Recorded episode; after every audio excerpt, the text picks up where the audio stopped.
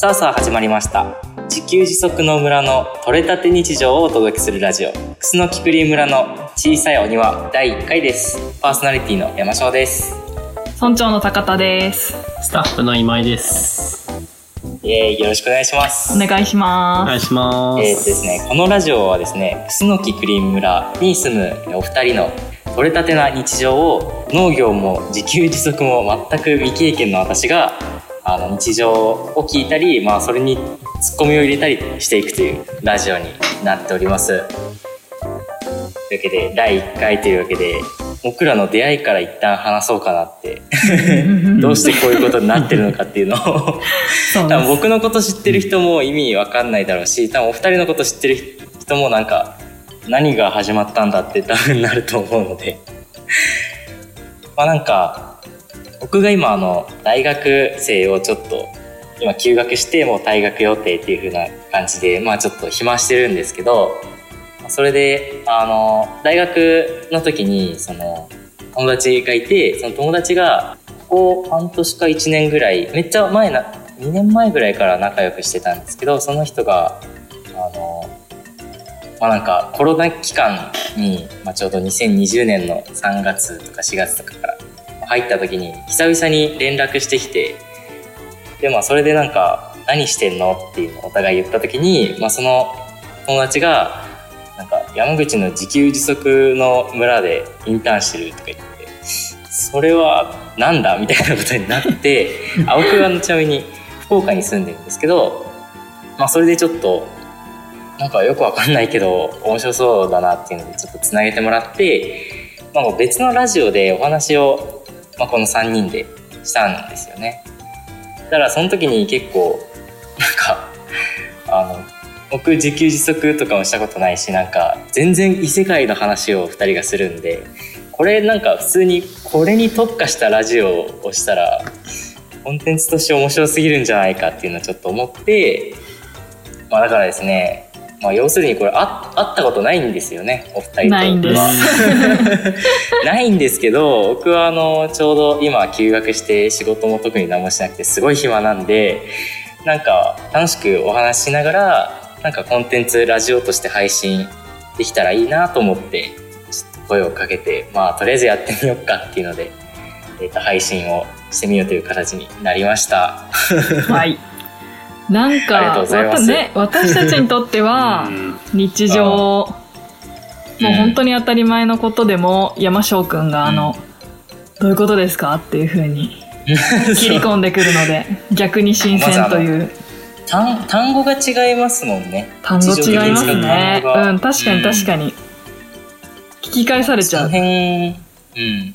なんか普通に今、何々って言いましたけど、それは何ですかねっていう。えっと、これは明治時代から使われていた、あ、なんか江戸時代から使われていたみたいな、なんか 言うから、あ、もうなんかその単語の説明だけでだいぶ時間経っちゃうな、みたいな気づいたんで。うんまあ、その辺はなんかこう全く無知の僕とかなんかその聞いてる人がこう楽しめたらまあいろいろ面白いんじゃないかなと思っておりますと。で、えーっとまあ早速、まあ、第1回なんで簡単になんか楠木クリーム村ってそもそも何ですか？っていうのをちょっとお話ししていただけたらなと。思っておりでますす。ね。うん。いやーほんと一言で説明が難しいんですけどうん。まず山口県宇部市の旧楠の木町っていうまあ結構、うん。あの宇部の中ではだいぶ田舎の方ですねで昔楠の木町っていうところだったんで楠の木って名前につけてて。でクリーン村っていうのはまあ始めた頃にそのクリーンエネルギーでエネルギーを自給してみようっていうのがことの始まりだったのでそのクリーンで村ってことになってます名前としてはね。へでや、まあ、さ基本的には農業を中心に、えー仕事をしていて、まあ、5人のスタッフで今やってるんですけどお茶ブルーベリー野菜米あとまあいろいろな果樹と養鶏ですね。鶏を育てたり。で、はいはいはいはい。まあそういう作ったものを加工して販売するっていうようなところまでやってます。でまあそれが仕事ですね。でその傍らではあの自給自足ってさっきも紹介してもらったんですけどなるべく自分たちの生活の中でなるべく手作りできるものは手作りしていこうっていうコンセプトでやっていてっていうのもまあ根本的には、まあ、今もコロナでいろいろな混乱があって誰もが実感してることだと思うんですけど、まあ本当にいつ何が起きるかわからないっていうのを、まあ、大学の頃に感じた東日本の大震災で感じたっていうのもあって、まあ、この身を守るっていう意味でもあるいは手作りすることが単純に楽しいっていう意味でも両方の意味があるんですけど、まあ、それで極力作れるものを作ろうって言って食べ物だったりあと家の建物をセルフビルドで建ててみたりあと何ですかね。まあでも今はそのくらいですね。食べ物と建物。服まではいけてないですね。うん。衣食住と衣行こう食としてる。住の「い」はいけないけど、まあ、草木染めくらいはちょっとそろそろやれそうかなっていう感じで。あ、染めるところから始うんめる。ですね。じわじわと長年かけて開拓中っていう、そんな日常ですね。最初はなんかエネルギーを自給しようっていうそう感じだったんそうそうですね。うん。最初そうだね。うん。へーソーラーで太陽光発電そうですね。あ最初は太陽光。うん。今もそれは続けてるんですか？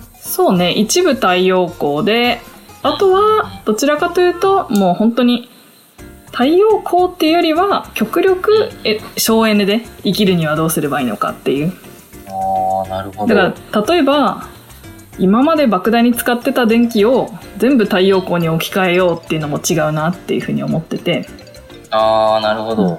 そもそもそもそも莫大に使ってるっていうことですよね。うんそもそもこれだけでよくないっていう選び直しをしたいのが一つと、うんうんうん。うん、あとはあの極力山の中で生活してるので薪を切ってあのやれる暖房とか風呂炊きとかそういうのは木材ですね薪を使ってやってたりします。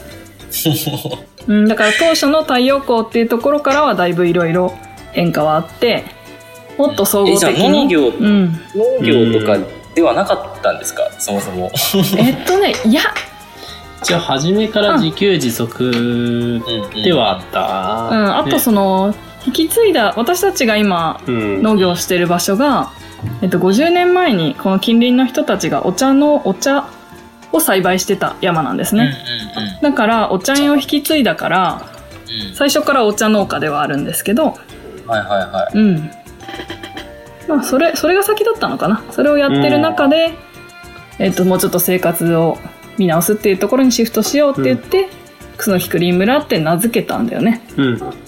初めに、最初は引き継いだ。うん、初めに茶園の再生事業が始まって、その、その時に確か東日本大震災うん。が来て、あの、生活ももっと見直してみようっていうところから、定今まではその通いで茶畑を管理してたけども、その定住っていううんところで、そこら辺から、まあ、楠木クリーン村っていう風になったのはそのあたりから。ああ、なるほど。うん。生活、最初だからお茶だけで、でもそこから生活をなんか、もっと自分たちの手でっていうふうにうんうんうん。なってったんですね。うんうんやっぱりここで生活してて思うのはうんこの生活の近くに農業があるっていうのがいいなって思ってて。あうのん。だから昔はその今も話に出たように通いだったんですけどうんでもやっぱり生活の近くにあってこその農業なんじゃないかっていうこともあってうん。じゃあこの山にも定住してしまおうという、まあ、そういう流れでなりましたね。うんか、お茶だけだと、うん職職場みたいな感じになるんですかね、やっぱ。そうねやっぱり家は別のところにあって仕事場に通って農業して帰るっていううん。のとそこに畑があって茶園があって鶏がいてっていうのはだいぶうん生活のスタイルは違いますね。そうですね。なるほど。そこから、うん。まあ、やっぱ、何が起こるかわかんねえなっていうことがあって、そうね本当にねうん。本当にもう何があるか分かんないことの、うん、連続うん、なんか根本的にはどうしようもないことありますよね。なんかうん。震災もそうだし、今回のコロナみたいなのもそうだし。そう、うんだからなんかこう確実に安心っていうものはもうないっていうふうに思ってて、でもそうじゃなくってじゃあ何かあった時になんかやり直せる力というか、うん、うん。まあ何かあってもここだけは自分たちで作れるとかうんこは地域の人たちと協力してやっていけるとか、まあ、そういう何かあってもやり直せたり取り戻していける力っていうのが必要かなっていうふうに思っててあそれをせっせと、うんあのつけてるっていう感覚もあります。まあ、ーめっちゃ面白いい。ですね。依存しないっていうことだよね。うん。うん。結局さっき言ったそのソーラーっていうのでもう本当にその例えば業者に設置してもらったオフリグリッドのソーラーですうんしか生活できなかったら結局それってあんまりやってること変わんないっていうかうん。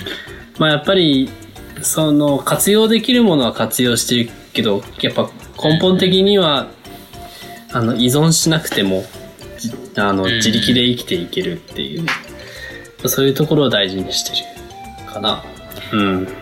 絶対自信つきますよね。まあねだってもう、いざとなったいや時、逆だよね国とか、うんそうなんですか。うん国とか滅んでもまあ、鶏育ってるしな、みたいな。まあ、家はまあ確かにそこ作るしな、はあるかもしれない。。ただ逆にやればやるほどできないことがものすごく分かってきて、こんなにできなかったそうそうそうこんなに世の中知らないことだらけできないことだらけだったんだっていう感じだからう。うん。むしろうんやるべきことだったりやりたいこととかがもう溢れ返っちゃってうん。あ果てしないって感じですね いやいい意味でいい意味でや、でもなんか、そういうことに、うん。普通に生きてて気づくのって、むちゃくちゃ難しいと思うんですよね。うんうん。僕もだって当たり前のように生きて、なんか当たり前のように今なんかネットにつないで、机にこうスマホ置いて、あの、椅子に座ってってしてるんですけど、全部誰かがなんかして作ってるんですよね。そうね。そうそうそう。うん。本当に。そう考えると、まあ、その普通に過ごしてたら気づかないんですけど、でもなんかこう、一個ずつ自分で作れることやっていこうってしたら多分、マジで果てしないんだろうなって、うんそうなんか、お二人と話しててめっちゃ思うんですよね。そうだからなんかねあの自給自足っていうとなんかすごい完璧主義みたいにうん。捉えられがちなんですけどあーでも逆にもはいうやってるとそんなに全てできないぞっていうのは分かってきてはいはいうんだからなんかね例えばやれるところからやっていくとうん。もっと次もっと次ってどうせやりたくなるのね。例えばあの、うんうん服作りたいかもってさっき言ったんですけど突然服作ろうとしたら心折れるんですよ多分。だからじゃあ草木染めやってみようみたいな感じでまずやれるところから始めてそしたら、うんうんいや原料の草は育てたいぞみたいな感じになってきたりとか。で糸どはこ染められるんじゃないかとか。そうしたらじゃあ糸も作れるんじゃないかみたいな感じ。でだんだんどうせ勝手にやりたくなってくるんですよね。うん。だからそこはある意味自然に身を任せて最初から完璧を求めずまずやってみよう。でだんだんうずうずしてくるという。ど順番を採用してます。なるほど。なんか、うん。ミミクロになっていくというかなんでしょうね。なんかスタート地点をどんどん変えてる感じがそうそうなんかもうちょっといけんじゃないかみたいな、うんここまで来たらもうちょっといけるんじゃないかっていう。面白いな。なんかお金を使って何かもっと面白いことしようってするのってなんかこうじゃあ次はどういうものを買おうかもっといいものを買おうかっていうなんかなんて言ったらいいんですかね。なんかおなんかこう外側の世界に対して何かこう価値を求めるっていう方向になんかあるなって思うんですけどそれのなんか逆版というか なんかスタート位置をどこに置いてうん。そこから自分でやってみようっていう楽しみ方だなってなんか今思いましたね。お金とかとなんか違うというか。確かに物を買うっていうのはあの出来上がったものを手に入れることだから要は完成して、ね。要は終着点に到達したものを手に入れるわけだから。やっぱりその辺は結構違うかな、まああの野菜にしてもあの、ちょっと今年は余裕がないから苗を買おうとかあの、ん。な種から苗は作れるんじゃないかとかそもそも種取りができるんじゃないかとか。その辺もだいぶね、うん。肥料は買うのか、作るのか、どっから拾ってくるのか、うんうんうん落ち葉は、落ち葉かき集めてくるのかとか。うん。まあねほんと無数に自然の素材が身近にあるっていうことが本当にうん。可能性をなんていうの？無限にしてるっていうか。まあ本当ぜうん。ななあらゆるものがやっぱり自然からできてたんだなっていう当然のことを、うんうんうん。ねこれもまあ本当農業してる人からしたら当たり前なんだろうなって思うんですけど まあ私は本当に移住組であの、うん町暮らしからこっちに来たので、まあ、そういう意味の発見は相当多いですね。そういう当たり前のことに気づく場面がすごく多いですね。あーそれをこのラジオで配信してったらどうなるんですかね、ね興味持ってくれる人がいたらいいなと思いつなんかやっぱつこれでせっかくもう配信していくからなんかそれで興味持った人ぜひぜひなんかインターンとかもやられてるんですよね。ですね。インターンシップで学生大学生だったり高校生だったり、まあ、この前まで中学生も来てましたけどうんうん。うん。あの全然年齢制限とか設けず。あそうなんですね。はいおじいちゃんおばあちゃんが遊びに来たりもしますし。ですね。だからインターンっていう形でもいいし今あの中高生に向けたオンラインの学校っていうのを作ろうっていうことで開始動き始めてます。これは私が中心っていうよりもあのこの前まで3ヶ月えっ、と楠木のインターンに来ていた高校1年生の男の子ですね。高1の男の子が同世代の子たちにいろいろ伝えたいことがあるっていうことでオンラインの学校を立ち上げるというふうに言ったのでそれをバックアップしていこうという動きもあります。い 面白いなそれもまやたー楽しみ楽しみ本当に。ちょっとその辺もこう情報をここのラジオとかで小出ししながですね。はい。らちょっとやっていきましょうか、お願いします。今回はこんなところで、はいはい。はい、第1回終わりにしたいと思いますというわけでご視聴ありがとうございましたありがとうございました。ありがとうございました。